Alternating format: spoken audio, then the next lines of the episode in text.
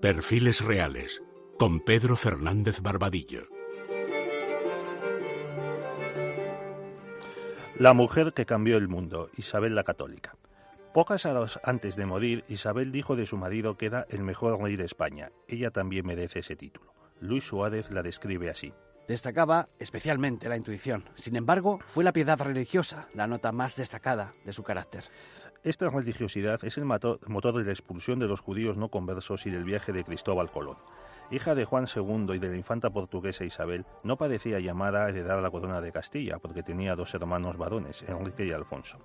El mayor fue proclamado rey en 1454, pero su flojedad en el gobierno y su decadencia moral animaron las banderías de la nobleza.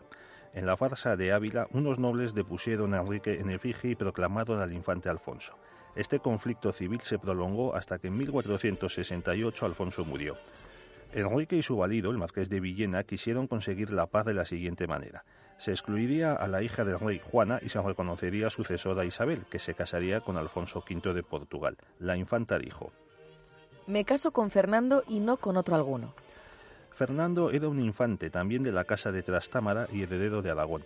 Contaba con el apoyo de su padre para desposar a Isabel. Fernando entró disfrazado en Castilla. En octubre de 1469 los dos jóvenes se casaron en Valladolid. Entonces Enrique y su esposa declararon legítima a Juana la Beltraneja, aunque respetaban la sucesión de Isabel. Pero Isabel recibió el apoyo de los Mendoza y del Papa. En diciembre de 1474 falleció Enrique e Isabel fue proclamada en paz. En la Concordia de Segovia, Isabel aceptó que su marido se titulase rey de Castilla y que todos los actos de gobierno se atribuyesen a los dos. Sin embargo, esa primavera la nobleza que había medrado con Enrique se sublevó por Juana, que tenía 13 años y cuyo matrimonio se concertó con su tío Alfonso V de Portugal. Los portugueses hundieron una flota castellana en Guinea, pero en la península ibérica Fernando obtuvo sobre Alfonso una victoria decisiva en todo. En vez de perseguir a quienes se habían alzado contra ellos, los reyes católicos los perdonaron y también pactaron que su primogénita Isabel casase con el nieto de Alfonso V en las Cortes de Toledo de 1580 anunciaron el establecimiento de un orden institucional en la monarquía. Por ejemplo, en el Consejo Real el poder pasó de los nobles a los letrados.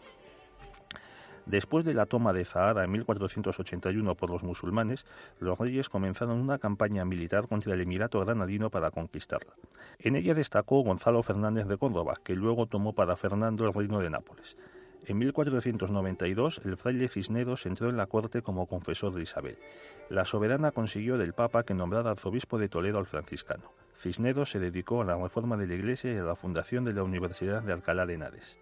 En 1494, Portugal y España se dividieron el mundo en el Tratado de Tordesillas. En 1495, Colón desembarcó en Sevilla con unos 500 indios hechos esclavos. Cuando Isabel se enteró, ordenó su liberación. La reina tuvo cinco hijos, cuatro mujeres y un varón. Ella y Fernando los emplearon para alianzas extranjeras.